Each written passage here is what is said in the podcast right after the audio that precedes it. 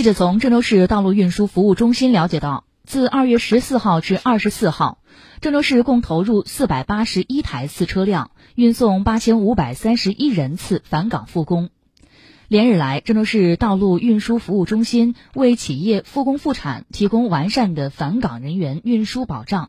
做到专人、专车、专场、专线，点对点、一站式全程不停靠直达运输方式，降低感染风险。全力为复工复产企业人员赴岗做好客运定制运输保障服务，确保企业疫情防控和生产经营两不误。